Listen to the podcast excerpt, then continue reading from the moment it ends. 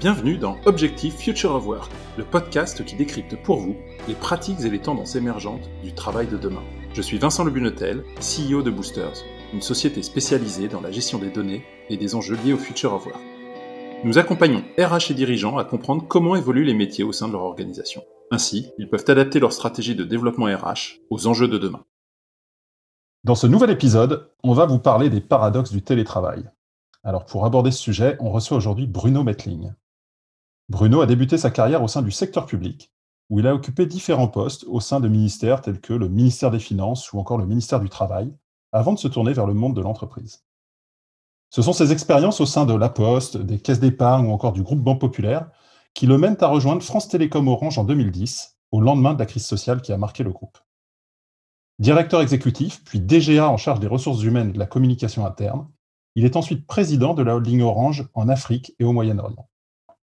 Depuis deux ans, il a rejoint le monde entrepreneurial en créant Topix, un cabinet de conseil en stratégie de transformation sociale et digitale. Mais Bruno est également l'auteur du désormais dénommé Rapport Metling, paru en 2015, concernant l'impact du numérique sur le travail.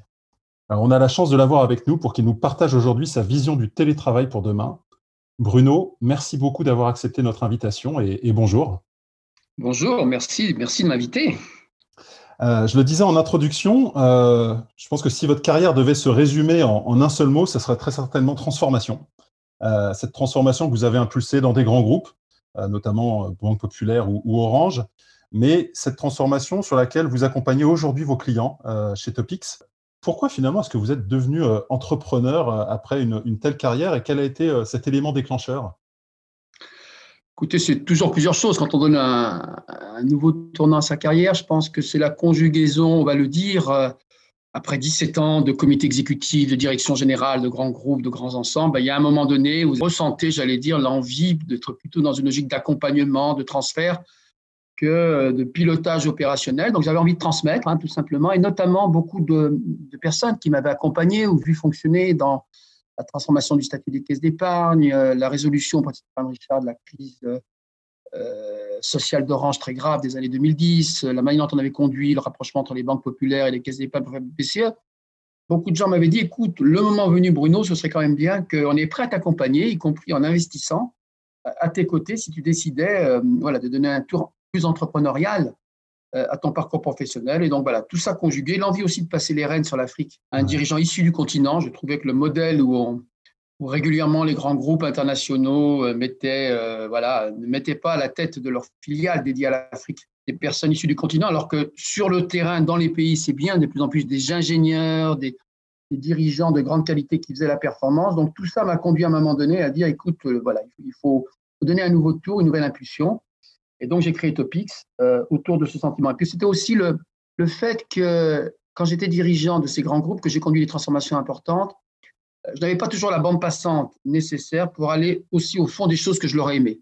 Et quand je me tournais vers des cabinets de conseil, j'avais souvent affaire à un profil assez généraliste, de personnes qui, n'avaient, qui avaient souvent accompagné tel ou tel élément d'entreprise, mais qui n'avaient pas ce, ce, ressenti, ce vécu euh, de dirigeant.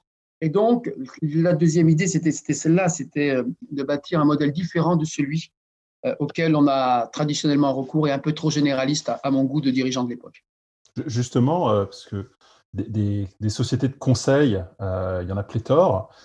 comment est-ce que vous vous différenciez aujourd'hui avec Topix? En quoi vous êtes différent d'autres cabinets? Bah, J'ai commencé à le dire, mais c'est vrai qu'on se positionne très clairement sur ce que j'appelle la stratégie sociale, la stratégie de transformation. Donc, nous, plus on est haut et près dans la stratégie, et plus on est près de la direction générale et du DRH Group, du DRH pour piloter la transformation, mieux on est. On n'est pas sur l'aval où on prend une commande telle qu'elle est et passez-moi l'expression, on écrit très rapidement un livre 2, un livre 3, on laisse ça à d'autres, d'autres structures. Nous, notre valeur ajoutée, elle est là. Alors évidemment, pour réussir ça, il faut un modèle particulier qui n'est pas encore une fois fait de consultant généraliste, mon métier de, de passer d'une entreprise à l'autre, d'une problématique à l'autre.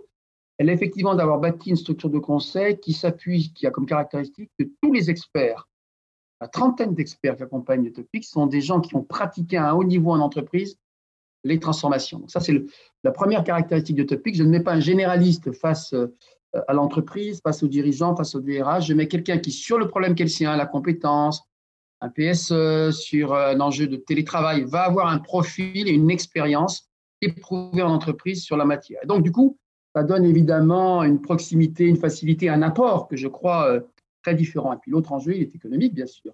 À la mesure où vous avez un modèle d'expert, vous êtes beaucoup plus léger que quand vous avez évidemment beaucoup de consultants euh, salariés. Et ce modèle nous permet de constituer des équipes sur mesure, de faire du sur mesure en réponse à la problématique de l'entreprise. Je crois que c'est ça qui est, apprécié et qui explique euh, le, succès de Topics. Justement, le, succès de Topics, aujourd'hui, j'imagine que vous êtes on le voit déjà, très sollicité euh, par les médias sur la notion du, télétravail. Vous, avez beaucoup de prises de parole à ce sujet. Euh, j'imagine que vos clients vous sollicitent aussi sur, quoi faire.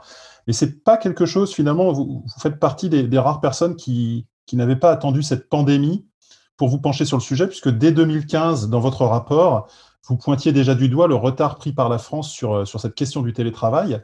Qu'est-ce qui, selon vous, pouvait, euh, pouvait expliquer ça?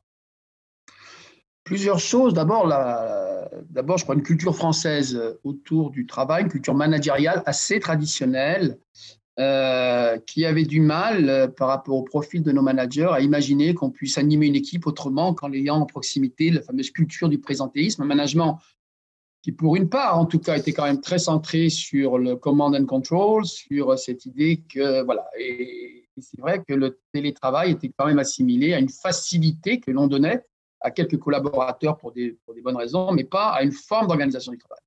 Et quand j'ai vu l'importance des outils numériques, la force euh, des nouveaux enjeux, euh, j'ai clairement euh, été voir la ministre de l'époque en disant il faut conduire une réflexion parce que tôt ou tard, je ne pensais pas que ça serait suite à une pandémie, soyons clairs, mais je savais que tôt ou tard, la logique, les dynamiques, les enjeux qui sont derrière ces évolutions du travail seraient irrésistibles et qu'il y avait deux façons, soit on les subissait avec des effets négatifs et pour les personnes et pour la performance d'entreprise, soit on anticipait, on l'organisait, comme toujours en matière de ressources humaines, et à ce moment-là, on pouvait en tirer euh, tout, tout, le parti. Donc c'était ça un petit peu que j'avais écrit il y a cinq ans maintenant.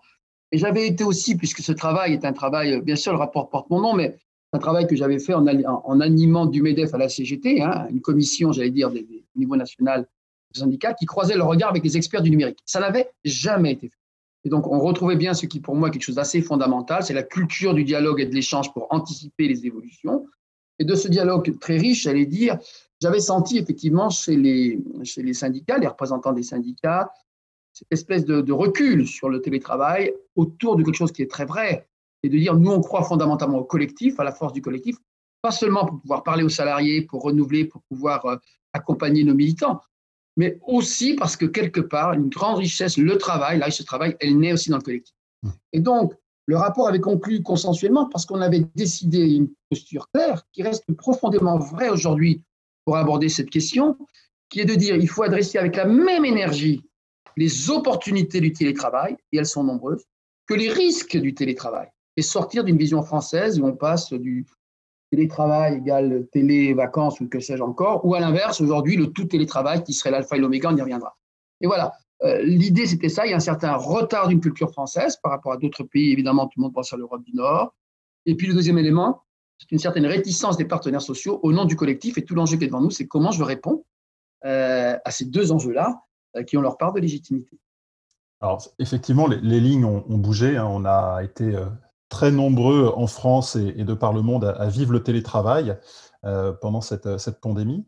Est-ce que vous pensez justement que euh, cette mise au télétravail à marche forcée a changé de, façon durable le rapport qu'on peut avoir aujourd'hui au sein de notre société euh, à ce phénomène? Il y a plusieurs choses à dire. Hein. La première, c'est que ce télétravail forcé, contraint, qui n'est pas, je, je le redirai plusieurs fois, le travail, le télétravail organisé, pensé à l'intérieur d'une organisation du travail plus globale que j'appelle de mes voeux, sur lesquelles j'accompagne les entreprises aujourd'hui. Mais le télétravail contraint, a eu au moins ce mérite de lever des barrières et d'ouvrir les yeux notamment à toute une ligne managériale pour qui, encore une fois, le télétravail n'était pas une forme efficace d'organisation du travail. Euh, il y a des barrières réglementaires qui se sont levées. Hein. Je rappelle qu'avant la crise, seul un quart des télétravailleurs étaient couverts, des salariés étaient couverts par un accord collectif avant le confinement. Il y avait beaucoup de télétravail informel, ce qu'on appelle la zone grise, mais qui n'était pas couvert par un accord, ça veut dire pas par des règles du jeu claires, avec tous les risques associés à cette situation. Ces barrières, évidemment, réglementaires se sont levées. Des barrières technologiques hein, ont été levées aussi parce qu'on a vu des nouveaux outils donc, qui ont explosé avec l'agilité, la réactivité qui caractérisent l'économie numérique. Mais du coup, on a vu des solutions qui permettraient de répondre à des problématiques du télétravail qui n'existaient pas vraiment, en tout cas pas de manière massive avant la crise, qui sont devenues disponibles, et puis des, barrières psychologiques qui se sont levées aussi. Hein. Je rappelle que d'après l'ANACT, hein, 42% des salariés euh, n'avaient jamais télétravaillé, fût de manière occasionnelle, euh, à distance avant le confinement. Et en avril, euh, l'immense majorité, plus de 80% des actifs, à un moment donné, étaient en situation de, télétravail pour ceux qui pouvaient l'être, bien évidemment. Donc, on voit bien que les barrières se sont, levées. Et puis, le, dernier élément, c'est que l'ARH et les services IT, qui ont été les deux acteurs, les deux grandes fonctions dans l'entreprise, euh, se sont mobilisés de manière remarquable pour démontrer que c'était faisable euh, et ouvrir les yeux d'un certain nombre de, rigidités qu'on a dans le pays sur le fait qu'on pouvait euh, créer des conditions de fonctionnement pas forcément optimales, je tiens à le dire, et j'étais le premier à le dire, de la même façon que je me, pendant des années, j'ai poussé, interpellé un conservatisme par rapport au télétravail. Aujourd'hui, je me méfie de la foi des nouveaux convertis et des excès que je vois parfois, donc je suis toujours dans ce rôle de dire attention au mouvement balancier, mais c'est vrai que des rigidités se sont levées et que des, modes de fonctionnement se sont mis en place. Et que le grand message que j'ai, c'est que tout ça reste fragile et doit être absolument consolidé, travaillé. Bref, que le télétravail en situation d'urgence est obligatoire n'est pas du tout, n'est pas le télétravail tel qu'il faut l'organiser et le penser en rythme de fonctionnement normal. Alors justement, effectivement, vous avez mentionné que les organisations ont bougé, qu'il y avait des acteurs clés aussi dans ces organisations, que ce soit notamment la fonction RH ou la fonction IT pour mettre en mouvement les collaborateurs, mais les collaborateurs eux-mêmes, puisque vous rappeliez euh, ce chiffre de l'ANACT, euh, presque la moitié des salariés français n'avaient jamais expérimenté le télétravail, donc eux aussi ont dû participer à cette propre révolution euh, culturelle. Est-ce que vous pensez du coup que, ça a un, impact sur le lien entre les entreprises et leurs collaborateurs aujourd'hui? Beaucoup. Le télétravail interpelle le lien euh, entre les collaborateurs et l'entreprise. Euh, j'ai été invité récemment à commenter une étude très intéressante de cadre emploi euh, sur la relation manager et manager. Et les conclusions de cette étude sont assez intéressantes, mais en même temps assez sévères. Le manager, dont je rappelle que le manager de proximité incarne chaque matin le visage et la voix de l'entreprise. L'entreprise, c'est une entité un peu abstraite. La réalité de l'entreprise, c'est chaque matin un manager qui incarne la voix, le visage de l'entreprise dans sa relation à l'équipe. Et donc, quand on regarde cette relation manager-manager récemment, il y a des études qui viennent de sortir et qui montrent bien que là où le manager est tenté de considérer que globalement la situation a été satisfaisante, le regard est beaucoup plus critique du point de vue des Donc, c'est vrai que euh, le lien récent euh, entre les salariés et l'entreprise n'a pas toujours été renforcé par la mise en place du télétravail. À l'inverse, vous voyez d'autres situations, d'autres entreprises, où les entreprises qui ont eu du recul, qui ont eu un dialogue social de qualité, où le management avait été formé à des postures d'écoute, de dialogue, de confiance avant la crise, eh ben, ces entreprises euh, qui ont ces comportements-là eh ben, se sont trouvées, j'allais dire, renforcées. Et puis, il y a la réalité de la, de la promesse employeur, la réalité du contrat social euh, au sein des entreprises. Vous savez, c'est un de mes, grands, mes grandes convictions, c'est que dans l'entreprise, il y a un contrat social qui est le plus souvent implicite sur la nature de la relation entre l'entreprise et le salarié, sur le sur l'expérience salariée, ce qu'elle propose, la proposition salariée. Et, et ce lien implicite, ben, quand il y a des situations difficiles, des crises, des ruptures, il doit être réexplicité. Hein, c'est comme ça qu'on avait fait Orange avec Stéphane Richard pour rebâtir le lien, reconstruire le lien, le lien social qui avait été gravement altéré par la crise.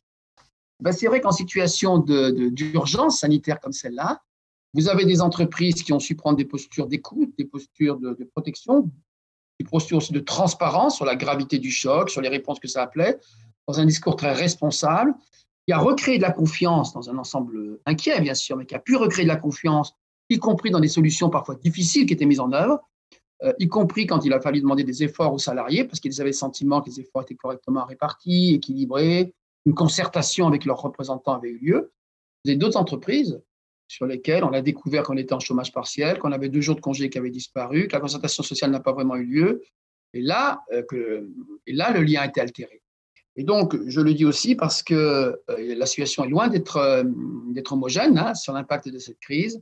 Globalement, c'est vrai que les salariés ont découvert le télétravail, pour beaucoup d'entre eux, ont apprécié. globalement, le premier télétravail avait une logique un petit peu de pionnière, d'expérience, mhm. avec une certaine part de dynamique, parfois même d'enthousiasme, que les entreprises ont parfois été remarquables dans leur capacité à improviser, à être agiles. Dans d'autres cas, c'était plus difficile. Mais c'est vrai qu'aujourd'hui, à travers les, entreprises que j'accompagne, moi, je, vois bien que on a un peu la gueule de bois et que la mise en place de cette nouvelle étape de confinement génère des tensions psychologiques très différentes. Autrement dit, ce sont les entreprises qui ont vraiment bien travaillé les postures managériales, le contrat social, qui sont attentives à donner le sens à la trajectoire euh, à leurs collaborateurs, bah, qui s'en sortiront mieux que d'autres où les tensions euh, et parfois même les vraies difficultés avec les, collaborateurs sont plutôt devant. Du, coup, vous mettez beaucoup l'accent euh, sur le rôle des managers. Euh, c'est vrai qu'ils sont aussi en, première ligne hein, pour s'assurer que les rouages du télétravail fonctionnent bien. Quel, rôle vous, voyez, ou quel nouveau rôle vous voyez justement pour ces managers dans, dans un contexte de télétravail?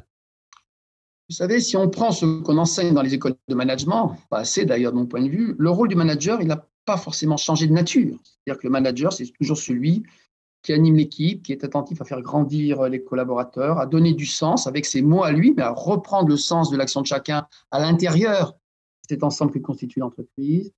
Son rôle, c'est de créer les conditions d'autonomie des collaborateurs hein, euh, et d'être en soutien. Donc ça, ça, ça c'est une constante et ça reste vrai. Hein, surtout que le télétravail ne conduise pas à imaginer d'autres enjeux pour le management que ceux que je décris. Mais ça, c'est la théorie du manager. Et c'est heureusement parfois euh, ce que, beaucoup d'entre eux euh, réussissent à faire. Mais après, il y a la réalité euh, du management au quotidien. Le management quotidien, je, le dis, ce sont des managers qui, quand bien même ils ont l'ambition que je décrive à l'instant, sont usés, fatigués par une multitude de reporting, par un fonctionnement silo des entreprises qui ne leur laissent plus le temps nécessaire pour animer l'équipe.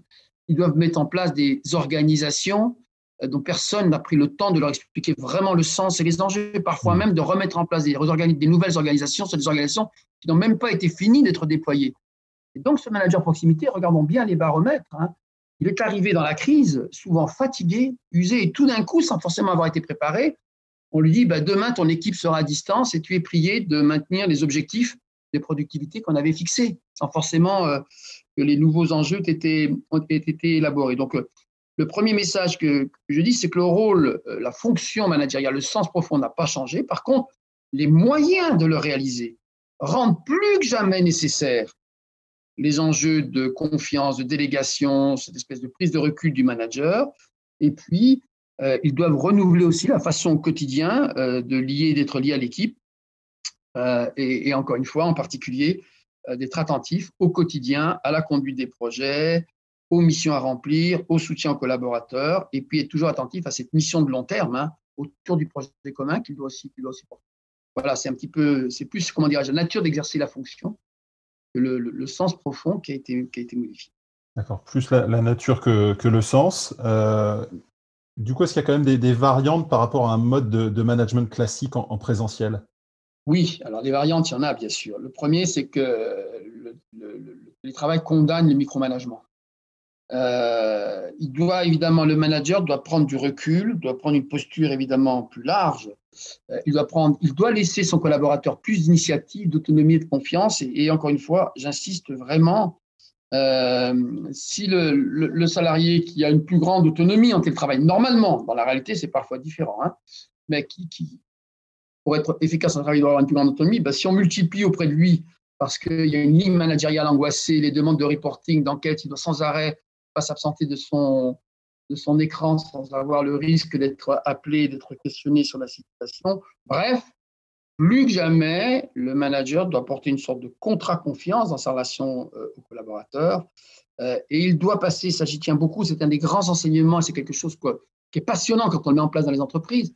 Il doit passer d'une relation manager-manager qui était basée quand même sur le présentiel. Tu es présent à tel, à tel endroit pendant tant de temps pour apporter ta force de travail et faire telle mission. Il faut passer de ce mode de pilotage en présentiel à un mode de pilotage qui est plus sur le delivery, sur la prestation. Tu me tu réalises dans tel délai telle tâche, telle mission, et je te laisse une plus grande autonomie sur la manière dont tu t'organises pour la réaliser. Et pour aller jusqu'au bout de ce que je pense, demain, je me fous du fait que tu étais effectivement présent entre 15 et 16 heures derrière ton écran. Si jamais, j'allais dire, tu t'es organisé différemment et que tu as été présent au rendez-vous qu'on s'était fixés. Alors ça, évidemment, c'est très important à réussir, mais c'est très périlleux à monter parce qu'il y a toute une série de risques nouveaux qui apparaissent. Et puis enfin, il doit aussi apprendre à créer de nouvelles rituels avec l'équipe, avec chacun. il n'aura plus, encore une fois, tout, cet aspect informel hein, qu'on captait dans le fonctionnement du quotidien, ben, il doit apprendre à le détecter, à l'identifier euh, à distance, à retrouver du lien, à faire exprimer l'équipe. Et ça, c'est pas facile. Alors, après ça, il y a le, le, terme de manager recouvre finalement plusieurs réalités. Euh, est-ce que, entre les différents types de managers, je, pense notamment aux managers de proximité, est-ce que, est que certains d'entre eux sont plus impactés que d'autres? Est-ce qu'il y a des, typologies de managers, en tout cas, qui sont plus, euh, plus à, à risque? c'est clair que euh, pour les raisons que j'ai déjà développées hein, sur l'état du management avant la crise, hein, et notamment des managers de proximité, l'image que renvoyaient les baromètres, il est clair que le manager de proximité, c'est sur lui que repose la réalité une grande part de la transformation hein, euh, et de l'accompagnement. Donc c'est à eux qu'on demande de faire évoluer leur posture, et pour beaucoup d'entre eux, c'est difficile parce qu'ils ont perdu leur repère. Beaucoup d'entre eux étaient dans une situation assez traditionnelle de commande et de contrôle, ils avaient une personnalité, un mode de leadership qui était plutôt bâti sur l'autorité, le charisme parfois même, la capacité à entraîner les équipes, et qui se trouve évidemment euh, bah, très fragilisé par ce nouveau mode de travail. Et le message que je passe, c'est que si ce mode de management qui était déjà inapproprié en période normale par rapport aux enjeux, j'allais dire, de délégation, de confiance, d'autonomie, qui était quand même la grande tendance avant même la crise, l'évolution du management, le mode de management traditionnel, il devient évidemment insupportable cette situation le tracking euh, du collaborateur, euh, la multiplication pour réassurer le manager de proximité des appels, des contrôles, etc., euh, pour les raisons que j'évoquais à l'instant, était déjà difficile, mais quand il se passe évidemment en télétravail, il est encore plus, plus, plus, plus insupportable. Donc, le premier message, c'est que c'est vrai que le manager de proximité est par définition plus sollicité, parce que c'est sur lui que ça porte concrètement le fonctionnement d'entreprise au quotidien. Mais en plus, quand il était un manager traditionnel, ça devient particulièrement difficile. Et puis, vous savez, il y a un gros problème dans les boîtes que je vois euh, de jour en jour, sur lequel j'avais à l'époque moi-même fait des bêtises quand j'étais dirigeant euh, dans le secteur bancaire. C'est la, la, tentation permanente qu'on a eue euh, dans les années précédentes de prendre les meilleurs experts des équipes pour en faire des managers. Mmh. Hein? tu deviens le chef de l'équipe parce que c'est toi qui as eu les meilleures performances, c'est toi qui as compris le plus vite, qui a été le plus, etc. Eh bien, très souvent, on a perdu des bons experts et pas forcément gagné des bons managers. Et donc, les managers experts, justement, qui n'ont n'ont pas grandi dans cette idée, le management en soi, c'est quelque chose qui se travaille, c'est quelque chose auquel on doit se former, c'est quelque chose, euh, l'autonomie, la délégation, euh, faire grandir des collaborateurs, l'attention à l'équipe. Quand on a été très sûr de soi parce qu'on est un très bon expert, on n'est pas forcément un bon manager pour résumer les choses. Et donc, ces managers-là, j'allais dire, sont parfois plus en difficulté parce que par définition, ils font, ils connaissent par cœur le métier, ils ont très envie de faire la place à distance qu'en présentiel, quand par exemple euh, un collaborateur est en, est en difficulté. Donc, euh, plus que jamais, certains défauts, j'allais dire en tout cas certaines limites euh, des modes de management se révèlent dans la crise, et notamment au niveau des managers de proximité, qu'il faut accompagner plus que jamais. Et, le mot-clé là-dessus, j'ai dit plusieurs fois, c'est voilà, faites-vous confiance je dis souvent aux managers, faites-vous confiance. Vous êtes capable d'aller sur ce terrain-là parce qu'ils sont souvent très inquiets. Hein. On parle beaucoup du risque psychosocial, du nouveau risque psychosocial, mais le manager de proximité qui continue à avoir les objectifs qui tombent, les interpellations des niveaux du dessus, sans plus avoir la capacité à s'adresser à l'équipe de la même façon, et qui n'a pas encore mis en place les nouveaux repères, les nouveaux process, il vit aujourd'hui une situation extrêmement, extrêmement euh, difficile. Et j'allais dire, je parle aussi du risque psychosocial des managers. Et donc, j'ai tendance à dire aux managers, faites-vous confiance dans cette nouvelle façon de manager et faites confiance à vos équipes. Par définition, euh, c'est quand même l'équation qui gagne. Et puis, quand ça ne va, quand ça ne va pas, bien évidemment, il faut savoir en, tirer les conséquences. Alors effectivement, risque psychosocial pour les, managers. Euh, on peut aussi parler de, risque pour ceux qui, seraient exclus de, ce champ des possibles, en tout cas de cette capacité à recourir au télétravail. Je pense notamment à ceux qu'on a appelés la première ligne face à l'épidémie qui euh, de facto ne pouvaient pas travailler à distance. Est-ce que vous observez des, dissensions entre, d'un côté, ceux qui vont être les privilégiés, ceux qui sont à même de travailler à distance, et de l'autre, ces exclus, justement? Alors, dans, la première, dans le premier confinement, pas trop, parce qu'on a tellement mis en évidence, à juste titre, le courage, l'exploit de la première ligne, qui tout d'un coup, alors qu'elle n'était pas très reconnue avant la crise, s'est trouvée propulsée aux avant-gardes. Donc, il y a une espèce de reconnaissance collective du pays, de la nation, et au sein des entreprises qui, leur a, qui, qui, qui n'a pas, comment dirais-je, qui a largement tempéré l'impact de cette différenciation. Là, on est dans une situation un petit peu différente. parce que le télétravail est quand même moins généralisé, en tout cas le confinement n'est pas organisé de la même façon. Et, là, pour le coup, euh, on voit bien que euh, se diffuse dans les entreprises, en tout cas risque de se diffuser de manière forte. Euh, les happy few qui ont évidemment la chance d'être en télétravail. En général, on est sur des niveaux plutôt élevés dans la hiérarchie, et plutôt col blanc que col bleu. Et puis ceux qui, par nature, doivent s'y coller, passez-moi l'expression, et rester, ne pas bénéficier, j'allais dire, de ce qui est globalement perçu positivement, c'est-à-dire le télétravail. Euh, il y a un vrai risque, me semble-t-il, euh, derrière cet enjeu, et vous avez raison, et, dont la solution pour moi, elle passe vraiment en dehors de la période de confinement, elle mhm. passe vraiment, non pas parce qu'on voit parfois aujourd'hui dans les entreprises, c'est-à-dire le repli sur euh, le présentiel, dès qu'on pourra. Non, elle passe par le fait d'accepter l'idée que ce n'est pas télétravail ou présentiel, ce n'est pas comme ça qu'il faut poser le débat, clairement c'est de dire une nouvelle organisation du travail liée aux activités se met en place et donc elle permet effectivement de justifier par une analyse de l'activité que telle personne soit par moment en télétravail, par moment en présentiel, par rapport à une situation avant où tout le monde était en présentiel. Mais si vous faites une question de principe, tu deux jours par semaine, toi, systématiquement, parce que tu es col blanc en télétravail, et les autres, vous êtes 100% en présentiel, là, les risques de fracture vont s'accentuer. Donc voilà le premier message que j'ai. Et puis, il y a, ça devrait être du bon sens, mais parfois il faut le rappeler, ce n'est pas le hasard, la posture des managers par rapport aux équipes qui ne peuvent pas télétravailler. On a vu pendant les périodes de confinement, moi j'ai vu des comités exécutifs remarquables où à tour de rôle, si je prends Orange Bank par exemple, à tour de rôle, tout le comité exécutif a tourné pour qu'à aucun moment, il n'y ait pas un même un membre du COMEX d'Orange Bank qui ne soit présent auprès des équipes qui ne pouvaient pas télétravailler. D'accord. Justement, donc si, euh, si, le télétravail est amené à, prendre une, part de plus en plus grandissante dans, notre quotidien, ça veut dire de facto qu'on sera de, moins en moins présent euh, physiquement au bureau, euh, dans ce lieu que l'on appelle le bureau. Pourtant, avec les changements d'organisation du travail que l'on connaît, il y a un point qui est essentiel aujourd'hui, c'est la collaboration. Tous les projets visent à collaborer, et pas seulement les projets d'innovation. Comment, dans ce cas, on fait pour se, préparer à cela? C'est pour ça que je plaide de manière inlassable et, franchement, euh, je suis parfois inquiet. Hein. J'ai vu, vu, beaucoup d'accords euh, sociaux euh, qui n'intégraient pas cette dimension-là.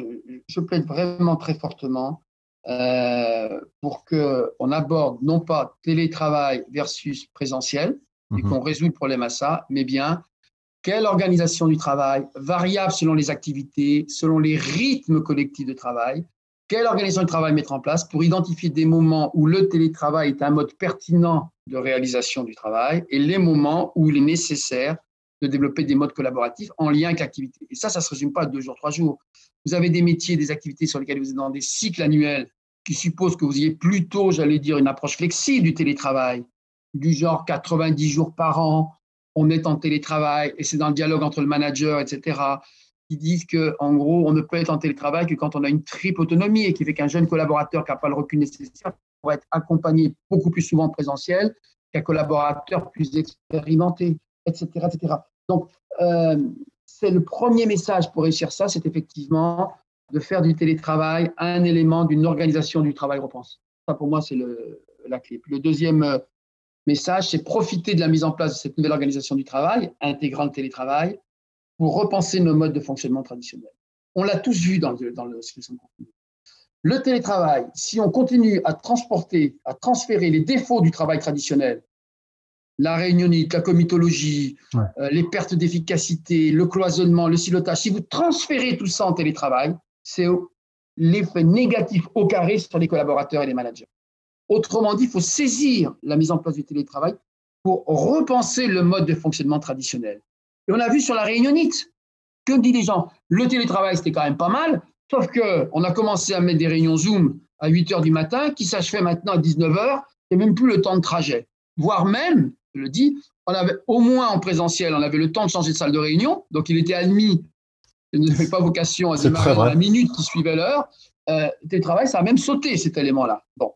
Donc, on voit bien que si la réunionite, si on continue évidemment avec toute la journée en réunion non-stop, alors qu'il y a du boulot à faire, on voit bien que c'est le soir on va déporter la charge de travail. Donc, c'est un vrai sujet pour moi. Et donc, en un mot, pour réussir le télétravail, c'est en faire un élément d'une organisation du travail repensée. Et deuxième élément, repenser le mode de fonctionnement traditionnel, la chasse à la comitologie, au reporting d'inutile, enfin tous ces éléments, au silotage, euh, voilà, à la sous-utilisation des équipements. Il y a beaucoup de solutions qui pourraient être, et vous en êtes le témoin d'ailleurs, euh, qui pourraient être réalisées grâce à l'utilisation d'outils euh, qui existent, etc., qui ne sont pas utilisés ou sous-utilisés. Et du coup, bah, le télétravail peut devenir, j'allais dire, beaucoup plus difficile on, a, si on ne repense pas, en fonction de ces deux clés, l'organisation traditionnelle. alors, est-ce qu'il est y a potentiellement des formations qui peuvent aider justement les, les, organisations et plus spécifiquement les collaborateurs et les managers à pas retomber dans ce côté où on duplique les, organisations traditionnelles du travail à distance pour les aider finalement à mettre en œuvre euh, ce télétravail de façon plus, plus efficace? Absolument. Et les formations, les, outils, les formations, les formations existent. Euh, c'est un point euh, extrêmement important. je prends un exemple concret, encore une fois, il existe, des solutions existent, mais la première chose à faire, évidemment, c'est être plus précis dans les briefs.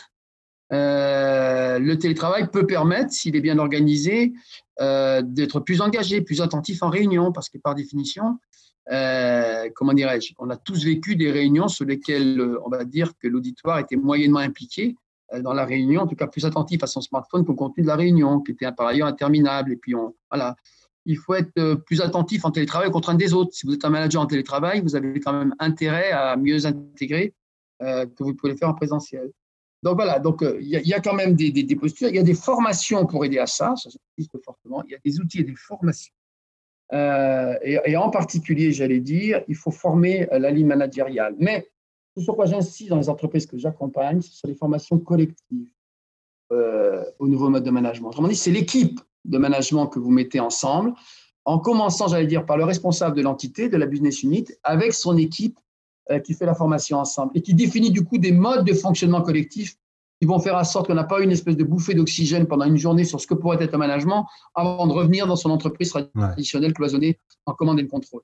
Et donc ça, pour moi, euh, en termes de formation, donc ça, ça existe, c'est des choses que, que, que, l'on fait, euh, que des partenaires de Topic se font. Mais voilà, j'insiste beaucoup parce que ça, c'est aussi une des clés pour réussir ces formations managériales. Ne pas croire que une formation isolée dans un ensemble qui resterait organisé, comme je le disais, suffira. Et puis ça permet d'avoir un langage commun aussi euh, au sein des équipes. Euh, on parle aussi des, risques qui vont être liés au, télétravail. Euh, il y, a tout l'aspect organisation, mais quels sont aussi pour vous les risques identifiés, les, les points de tension liés au télétravail? Alors, la, la, première chose que je voudrais dire, c'est que on va découvrir ces risques aussi en partie. Donc, le message que j'ai, j'accompagne des très grandes entreprises, notamment les équipes de santé et sécurité, les DRH. Attention, on n'a jamais eu un recul euh, sur un télétravail aussi massif, donc des nouveaux risques vont apparaître, certains vont être accentués, et donc on ne peut pas dire aujourd'hui qu'on a une connaissance parfaite de tous les risques. Voilà, on va apprendre en marchant, on va être en méthode agile, mais ne nous l'aurons pas, cette transformation très lourde va porter des conséquences psychologiques et psychiques qui sont loin d'être totalement établies euh, y compris, euh, voilà. Mais comment dire, d'ores et déjà, on a pu identifier quand même cinq, cinq, risques, hein, cinq catégories de risques. Le premier, c'est celui de la sur- ou de la sous-activité. Ce qu'on observe souvent, c'est que les salariés qui étaient surengagés avant vont encore accentuer les choses en télétravail, avec le risque évidemment de burn-out et de surmenage, une responsabilité à identifier et à prévenir ces situations. Mais le risque de sous-activité, qui se dit en passant, souvent psychologiquement, n'est pas mieux, n'est pas meilleur. Mhm. Et donc, il faut évidemment bien identifier ce risque, mettre en place ces outils de suivi et bien sensibiliser les managers euh, aux conséquences de ces, risques de sur- ou de sous-activité. Il y a des risques physiques, hein, euh, très clairement, euh, TMS notamment, hein, liés à la sédentarité, à l'alimentation. Enfin voilà, on n'a plus, le même mode de vie. Il y a des, des, vrais risques, des vrais risques en la matière. Il y a les risques émotionnels de l'isolement. Celui-là, on l'avait pointé fortement dans le rapport que nous avions remis il y a cinq ans. C'est ce qu'on appelle le syndrome de l'isolement du télétravailleur, qui provient d'un certain nombre d'éléments, mais souvent. Vous évoquiez aussi dans, dans le point précédent qu'il fallait être plus attentif aux contraintes des autres. Je pense que c'est aussi un point qui est en lien avec ça, c'est-à-dire euh, connaître la réalité de ses collaborateurs, savoir que euh, quand on a un jeune collaborateur qui est dans 25 mètres carrés à Paris seul, ça va être peut-être plus compliqué de gérer C'est exactement ça. Et puis, vous avez la relation manager-manager. On s'aperçoit que comme la personne est à domicile, le manager parfois hésite à prendre son téléphone en se disant bah, je vais appeler chez lui, je vais le déranger ou que sais-je encore. Et à l'inverse, euh, le manager euh, reste rivé derrière son poste de peur que le manager appelle. Et donc, il y a un vrai enjeu à définir, par exemple, des, des, plages de, de, de, joignabilité qui permettent effectivement de garantir, non pas sur l'ensemble de la journée, mais que de telle heure à telle heure, le dialogue a vocation à s'instaurer. C'est tout bête, mais le mettre dans les accords est important. De la même façon, sur le suivi des temps de travail, euh, c'était une responsabilité traditionnelle avant du manager qui s'inscrivait dans un laps de temps précis, dans un lieu précis. Bah, c'est clair que demain, il y a une co-responsabilité dans la gestion du temps de travail et de la charge de travail qu'il faut, élaborer. Donc voilà, il y a tous ces risques émotionnels, ces risques d'isolement, et puis il y a le risque lié à l'affaiblissement du collectif. Je le redis, le salarié, le travailleur s'épanouit aussi dans la dimension collective. Mmh. La productivité, je l'ai dit aux dirigeants, elle n'est pas qu'une productivité individuelle. La productivité aussi, a aussi une dimension collective liée à l'équipe. Et quand on est à 100% télétravail, comme je l'entends, etc., je dis qu'il y aura des lendemains qui vont déchanter. Hein. La capacité d'une équipe à faire grandir le nouveau collaborateur, celui qui est moins à l'aise, ou accompagner celui qui est temporairement en difficulté pour des raisons personnelles, pour l'aider à répartir la charge de travail, tout ça ne se transfère pas mécaniquement en télétravail. Et puis, il y a le risque d'iniquité, d'inégalité euh, face aux nouvelles technologies, face à la mobilité. Euh, tout le monde n'est pas dans la même situation. Vous avez parlé des jeunes, mais c'est vrai aussi que l'autonomie technologique, par exemple, qui fait que quelqu'un qui a une petite difficulté euh, liée tout de suite à la situation de pouvoir la réparer, rebondir, faire ce qu'il faut, et puis quelqu'un qui n'a pas été bien formé, bah, qui va rester plus d'une heure rivé devant son écran, bah, ce n'est pas tout à fait la même situation. Donc l'autonomie technologique, la formation aux outils est aussi un élément important euh, et porteuse de risques d'iniquité, d'inégalité. Voilà quelques-uns des risques, mais le message principal sur les risques, c'est mettons-nous en veille, on va apprendre en marchant, on va voir identifier des nouvelles pathologies, des nouveaux enjeux qui appellent évidemment euh, des réponses de la ligne RH, de la ligne santé-sécurité et de la ligne managériale auxquelles il faudra être vigilant. Donc l'entreprise va, va, réagir face à ces risques, à ces points de tension. Euh, on comprend que le, manager a un rôle clé aussi. comment est-ce que dans, dans ce contexte, on organise le dialogue social autour de, ce sujet. Est-ce que, déjà les partenaires sociaux qui n'étaient euh, pas forcément réticents, vous l'expliquiez en 2015, euh, justement dans ce souci du collectif, est-ce qu'aujourd'hui, face à, l'évolution euh, du contexte, ils sont ouverts à cette discussion? Quels sont les points de vigilance finalement dans, ce dialogue social à, orchestrer? Bah, D'abord, globalement, ils ont fait preuve d'un esprit de responsabilité remarquable. Comme d'habitude, on prête parfois globalement aux partenaires sociaux des attitudes conservatrices, incapables, etc., qui sont parfois fondées, mais qui sont souvent très injustes. Et quand on est évidemment euh, au pied du mur, comme on l'a vu là, le nombre d'accords, de solutions qui ont été trouvées dans le cadre de la crise sanitaire, alors même qu'ils engageaient par leur signature leur responsabilité sur un domaine qui est celui de la santé des collègues. Donc c'est une responsabilité beaucoup plus importante que d'accepter 0,1 ou 0,2 de différentiel d'augmentation des rémunérations. Là, on leur disait est-ce que l'organisation qu'on met en place répond bien aux risques sanitaires Et c'est eux qui devaient se prononcer, alors même qu'à la télévision, tous les jours, on voyait que le dossier n'était absolument pas stabilisé. Donc, je veux dire d'abord la responsabilité. Donc, une fois de plus, dans, ce pays, contrairement à un discours souvent véhiculé, euh, les partenaires sociaux, l'esprit de responsabilité dont ils ont fait preuve. L'idée, évidemment, de l'État, c'est effectivement de surmonter leur frilosité naturelle par rapport au télétravail, parce que ce n'est pas le mode classique d'animation de la relation aux salariés qu'ils aiment, mais à l'inverse, ils ont une pression du corps social pour y aller qui est suffisante, ils se repositionnent. Par contre, il faut trouver avec l'entreprise euh, les voies d'un dialogue équilibré. La voie d'un dialogue équilibré, c'est de dire oui, nous, entreprises, nous, sommes comme vous attachés à une dimension collective nous sommes attachés à des équilibres qu'on va définir ensemble. Et puis l'autre message, c'est que comme on n'a pas une courbe d'apprentissage de cette situation importante, il faut de temps en temps sortir des instances officiel d'échange mmh. d'informations, de consultation, pour être dans le séminaire partagé. Moi, j'accompagne les équipes de Danone dans une learning expédition voilà, euh, qui va avoir lieu à Amsterdam. Donc, on voit bien qu'il faut aussi que cette période d'apprentissage, cette période de séminaire, qu'il y ait des lieux d'espace et de dialogue partagé pour se bâtir ensemble, co-construire ensemble un certain nombre de visions qui, encore une fois, ne sont pas compromissions, parce qu'ensuite, chacun reprend ses responsabilités. Mais à partir d'éléments qui ont été, euh, comment dire, auxquels on a été sensibilisé par des séminaires, etc. Vous savez, sur les sujets les plus rudes que j'ai eu à connaître, les plus durs, qui étaient par exemple la problématique des comportements suicidaires en entreprise, et vous savez combien ça a été présent à Orange, je ne dirai jamais assez ce que je dois aux organisations syndicales dans leur euh, responsabilité, dans les ont fait preuve quand il a fallu reconstruire à partir d'une politique d'entreprise qui avait changé.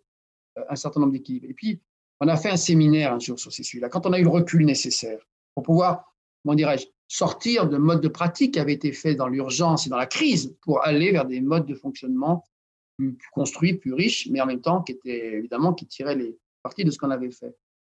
Je me rappelle l'importance du séminaire qu'on avait fait, c'est avec des, psychiatres qui sont venus nous, parler des enjeux des comportements suicidaires, de la manière d'en parler, de la responsabilité qui est celle des acteurs, pour parler de ces comportements par rapport à d'autres collaborateurs en situation de grande souffrance et qu'on et qu'on pouvait, j'allais dire, euh, voilà. Donc sur toutes ces thématiques-là, mon histoire personnelle, c'est qu'on est toujours gagnant quand il y a des sujets nouveaux, transformants, à, donner le sens, à partager, et encore une fois, euh, à ouvrir ces lieux d'espace et de dialogue informels, complémentaires, encore une fois. Qui Dernier élément sur le dialogue social, c'est vrai que la mise en place des nouvelles instances, qui ont conduit à une certaine, euh, comment dirais-je, à une réduction globale des moyens, hein, en général dans les entreprises, parfois avec une réduction drastique des moyens sur la proximité, et eh ben c'est vrai qu'elle ne favorise pas forcément, alors qu'on met en place de nouvelles organisations, l'écoute, le dialogue, la captation de cette contribution importante des partenaires sociaux au diagnostic. Je le dis en passant parce qu'on est tous en train de chercher des repères du dialogue social euh, dans le cadre de la transformation euh, des instances de représentation.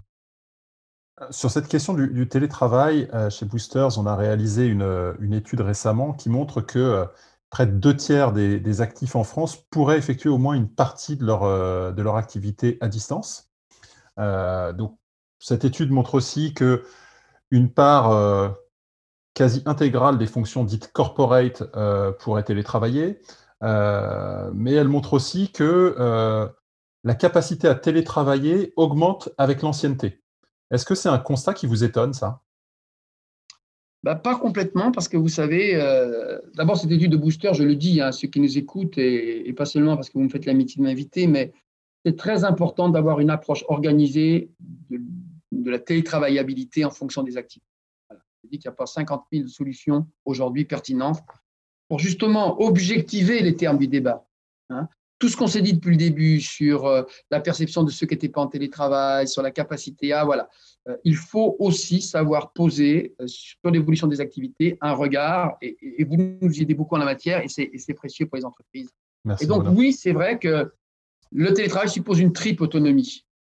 L'autonomie liée à la connaissance du métier, l'autonomie dans son organisation du travail, et puis l'autonomie technologique. Et quand vous avez cette triple autonomie-là, évidemment, et donc qui dans l'entreprise a acquis cette autonomie technologique dans l'utilisation des outils, euh, qui dans l'entreprise a cette expérience métier qui lui permet évidemment de faire face à des situations diversifiées sans forcément avoir besoin du secours du collectif, et qui a cette expérience dans l'organisation efficace son travail, c'est souvent les gens plus expérimentés. Donc, c'est tout à fait normal les résultats que vous avez, et à l'inverse les jeunes qui montent à bord, qui sont moins expérimentés, ben, euh, euh, doivent avoir moins recours euh, au télétravail. En tout cas, ils sont plus demandeurs de soutien du collectif, de présentéisme pour pouvoir progresser. Un dernier message, c'est toute cette génération qui a intégré l'entreprise en situation de télétravail et de confinement. le onboarding, comme on dit en bon français, en situation de télétravail, est un vrai sujet. Hein. je le dis parce qu'il y a un déficit. L'arrivée dans l'entreprise est un moment absolument déterminant. Tous on se rappelle de notre première euh, équipe de travail dans laquelle on est rentré un jour venu. Euh, moi, c'était un 2 janvier 80, je n'oublierai jamais. Et donc, euh, cette montée particulière a été quand même un petit peu massacrée par le confinement et autres éléments. Donc, petit message au DRH, c'est très important de rattraper le coup, et de travailler sur tous ces collaborateurs qui ont pu intégrer l'entreprise dans, dans, cette année si particulière pour bien travailler le onboarding. On a déjà parlé euh, en préambule du, design organisationnel, comment euh, finalement mettre en œuvre euh, ce télétravail. Et je pense qu'on a compris que vous étiez un antidogmatique, que vous étiez plutôt prompte à des solutions d'hybridation. Mais est-ce que vous êtes en mesure de recommander quand même à vos clients un rythme Est-ce que vous avez des préconisations en la matière? Bah, Encore une fois, il n'y a pas de solution pour les entreprises. Là où c'est moi je recommande vraiment une approche par activité qui fait que par exemple on identifie dans l'entreprise euh, des équipes d'ingénierie qui sur des projets déterminés vont devoir travailler par moment de manière très isolée et puis à un moment donné le projet, je pense par exemple à ce qui se passe dans l'industrie pétrolière, hein, le projet devient mature et là toute l'équipe doit être évidemment présente au même endroit pour pouvoir promouvoir la réponse collective ou les enjeux collectifs. Donc, il y a, j'aime bien, moi, ces situations où on a un volume de jours de télétravail dans l'année qu'on organise en fonction du plan de charge un autre exemple que j'aime bien donner, chacun comprend que dans les métiers de la comptabilité, ben, dans les périodes de clôture, on a besoin d'une agilité, d'une réactivité qui n'est pas forcément le reste de la période quand il faut passer des écritures à distance. on voit bien que plus on a de flexibilité sur un volume qui tient compte de l'arrêté d'activité, plus on va définir ce fameux équilibre entre la performance économique et les attentes, les souhaits d'un meilleur équilibre vie privée, vie pro à travers l'utilisation du télétravail. Donc ça, c'est le premier message. Mais une fois que je vous ai dit ça, il y a beaucoup d'entreprises qui sont quand même tentées d'avoir des repères collectifs dans cette période. Euh, voilà. Et alors, ce qu'il faut éviter de mon point de vue à moi, c'est le deux jours, trois jours systématique pour tout le monde. Ça, pour le coup, je pense que ce n'est pas forcément pertinent. Et le formule que j'aime bien, que je recommande souvent, quand on veut quand même un cadre collectif plus, structuré hein, qu'un lien par activité, euh, c'est de dire, ben, il y a la solution, il y a deux jours, deux jours par exemple, avec un jour de flexibilité en fonction euh, de la situation qui peut être mobilisé ou pas. Voilà. Donc, ce n'est pas parce que c'est une réponse de Normand, mais il faut, il faut à tout le moins qu'il y ait de la flexibilité à l'intérieur. Euh, par contre, ce que je vois très dangereux, c'est la formule euh, droit à tant de jours de télétravail. Et si d'aventure il n'est pas mobilisé, je n'ai pas récupéré ma journée de télétravail, j'ai une espèce de droit pour. C'est vraiment euh, grave parce que ça pose deux postulats. Le premier, c'est que la situation de télétravail est par définition un avantage du salarié, un droit du salarié qui s'imposerait au fonctionnement de l'entreprise. Donc, on n'est pas sur l'auberge, une compensation parce que en télétravail. Euh, et à l'inverse, il sous-tend que c'est un avantage aux salariés qu'on ne travaillerait pas en télétravail de manière euh, aussi efficace euh, qu'en présentiel. voilà, voilà les, les, éléments. Mais c'est vrai que, à tout le moins, la flexibilité sur le cinquième jour me semble un point important. Autrement, il y a les deux jours euh, de télétravail et trois jours présentiels qui sont quelque chose de, raisonnable, en tout cas pour démarrer. La vraie recommandation, c'est que si on n'a pas la maturité pour aller très vite vers ce que je décris comme euh, objectif, il faut sans doute passer par une étape intermédiaire avec une durée de l'accord télétravail limitée qui permettra d'en tirer les enseignements et de mettre en place des solutions plus construites. Donc, c'est ça ma, principale recommandation. Vous pouvez très bien démarrer sur un trois jours présentiel, deux jours de télétravail. Après avoir travaillé un certain temps à ce rythme-là, eh ben, basculer euh, à l'issue d'un accord de travail vers une nouvelle organisation. Je pense que ça aussi des solutions qui sont raisonnables. Peut-être une, toute dernière question euh, avant d'embrayer sur, plutôt la, conclusion, mais euh, vous accompagnez aujourd'hui de nombreux clients dans leur transformation, transformation au sens large, puisque le télétravail n'est qu'un des éléments d'une transformation d'entreprise. Mais est-ce que ce sujet justement aujourd'hui du télétravail pour vos clients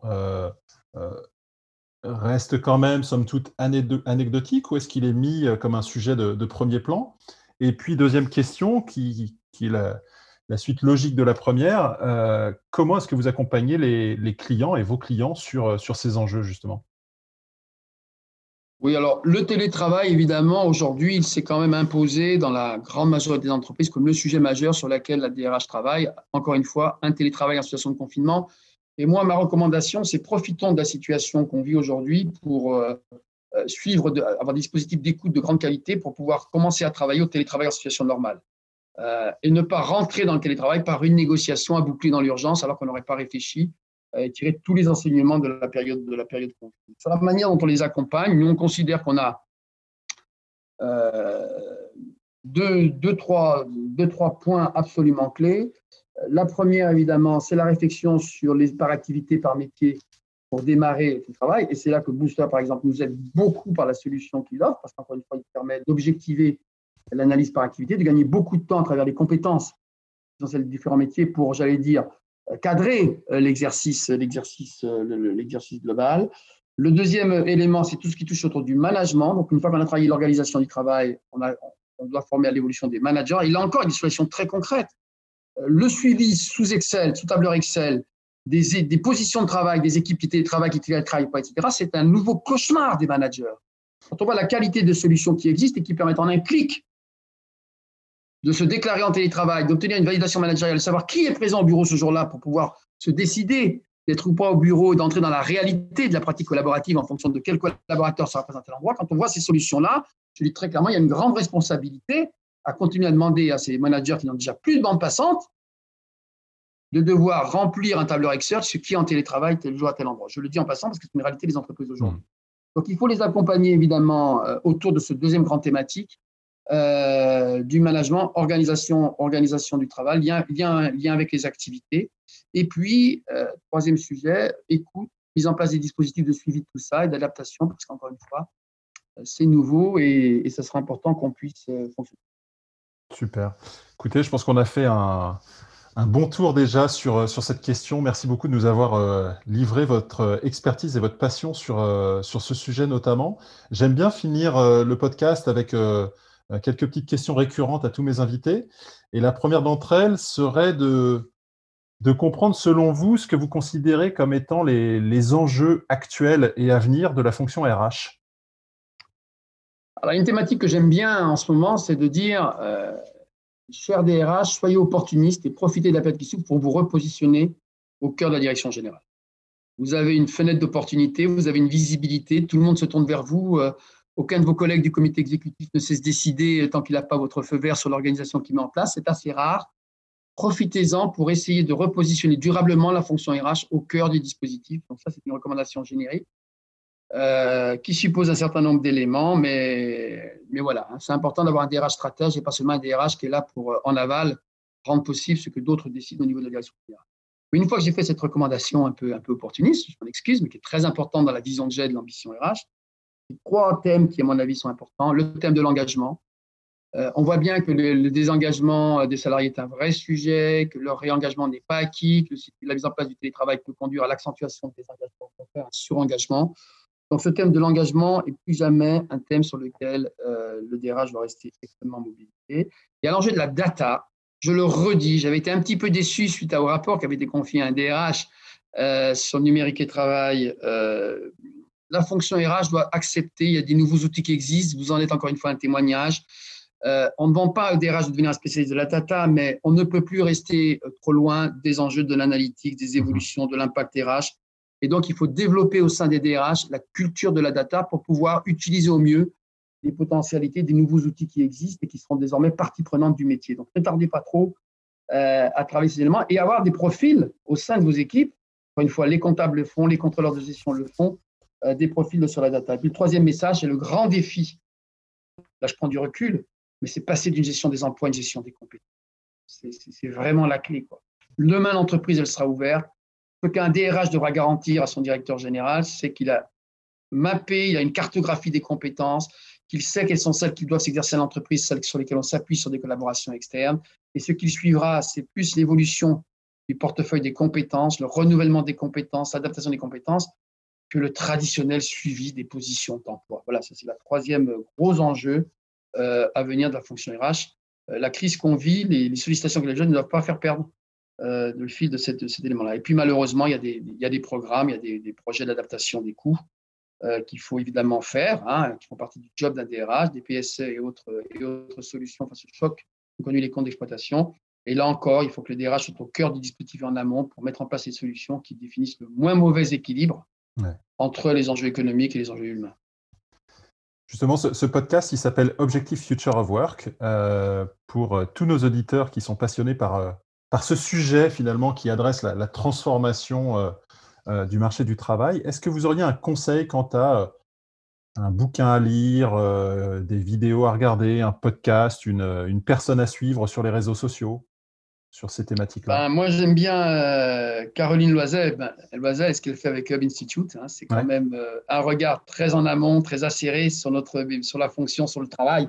En gros, l'idée, c'est sortons un petit peu de. On a trop pensé emploi et pas assez travail. Et donc, il faut se repositionner sur cette question du travail. Et, ce que fait les travaux que fait Caroline euh, l'aide beaucoup. Et puis, il y a une jeune start-upeuse que j'aime beaucoup, qui fait un travail remarquable, qui n'est pas encore très connue, et je suis content de lui donner ce coup de pouce par votre intermédiaire, c'est Anne-Sophie Jiménez, euh, elle nous accompagne, nous, Topics. Elle développe des choses formidables autour de la, des nouvelles façons de se former, du e-learning. Euh, et là, elle travaille avec un labo de recherche de Lyon et du CNAM hein, sur la détection automatique des compétences acquises, qui est très complémentaire avec ce que fait Booster, euh, celui en passant. Euh, et elle fait ça durant des sessions d'immersive learning. Donc voilà, c'est un travail remarquable pour ceux qui veulent repenser la formation par rapport à l'approche traditionnelle qui, montre, ses limites. Super, donc on vous invite à aller regarder le Hub Institute avec Caroline Loisel euh, et, aller regarder aussi ce que fait Anne-Sophie Jiménez.